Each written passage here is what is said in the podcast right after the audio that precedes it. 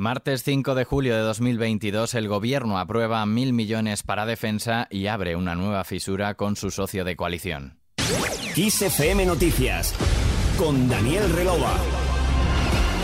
El Consejo de Ministros ha aprobado este martes un crédito de 999,7 millones de euros para hacer frente a todos los gastos extraordinarios en las Fuerzas Armadas como consecuencia de la guerra de Ucrania.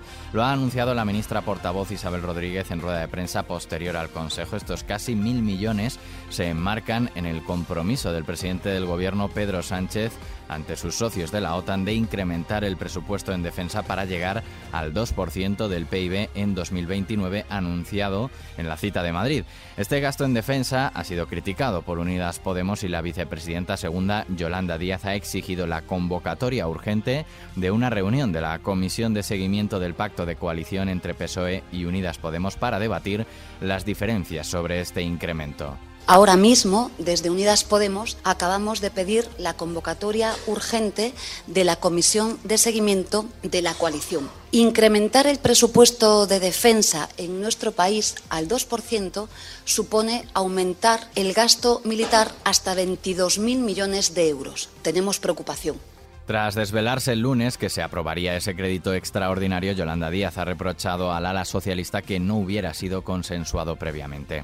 Desde Moncloa han inscrito la solicitud de la vicepresidenta segunda en la normalidad de las relaciones entre dos partidos que se alían en el gobierno al tiempo que resaltan que cada vez que ha habido una reunión de la Comisión de Seguimiento del Pacto, la coalición ha salido fortalecida, así lo expresaba la ministra portavoz Isabel Rodríguez. El Gobierno valora esta reunión en la normalidad de un Gobierno de coalición. Antes reivindicaba los avances en calidad democrática en nuestro país y, sinceramente, creo que la experiencia que estamos dándole a España con un Gobierno conformado por distintas fuerzas políticas capaces de entenderse para sacar adelante acuerdos tan importantes como los que hemos traído a esta reunión o tantos otros. Y, sinceramente, cada vez que esta mesa y que esta reunión se ha conformado, eh, hemos salido reforzados en los acuerdos de la, de la coalición y en esos términos valoramos esta, esta reunión. A pesar de esta nueva discrepancia entre los socios de gobierno, el presidente del grupo parlamentario de la formación morada, Jaume Asens, ha asegurado que la estabilidad del Ejecutivo no está en peligro.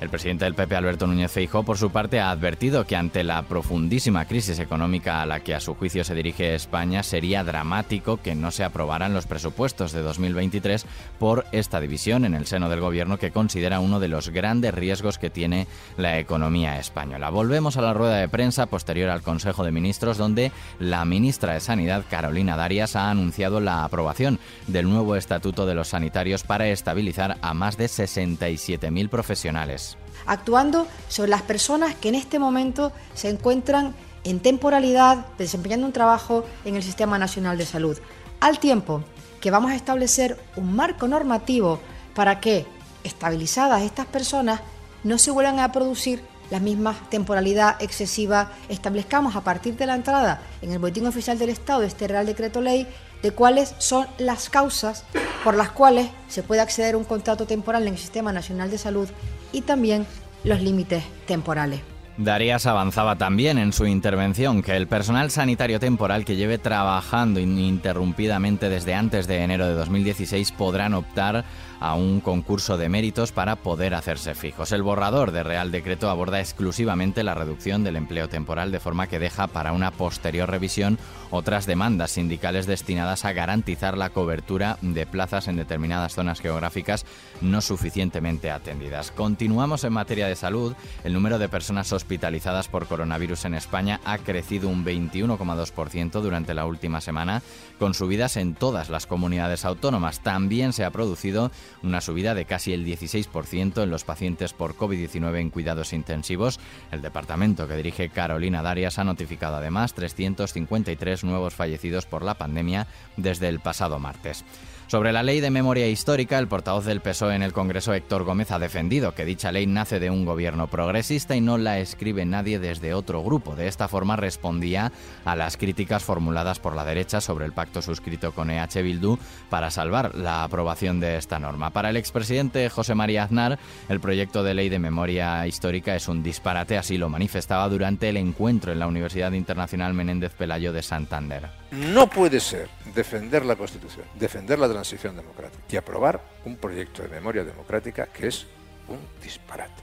Hecho por terroristas y pactado con terroristas. No puede ser.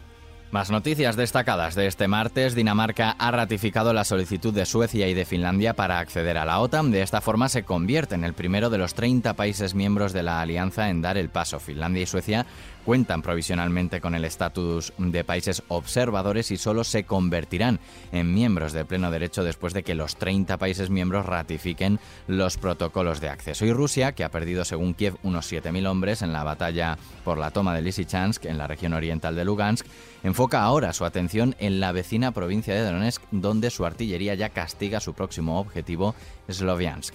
En las carreteras españolas, un total de 533 personas perdieron la vida durante el primer semestre de este año, según la Dirección General de Tráfico. Es la cifra más alta del último cuatrienio y se vuelve a niveles de siniestralidad anteriores a la pandemia de la COVID-19. Y batacazo del IBEX 35. La bolsa española ha cerrado en los 7.959 puntos tras caer un 2,48%. No caía por debajo de los 8.000 enteros desde marzo. Además, el euro se cambió este martes por debajo de los 1,03 dólares, es el mínimo desde diciembre de 2002. Y terminamos con Ellie Goulding.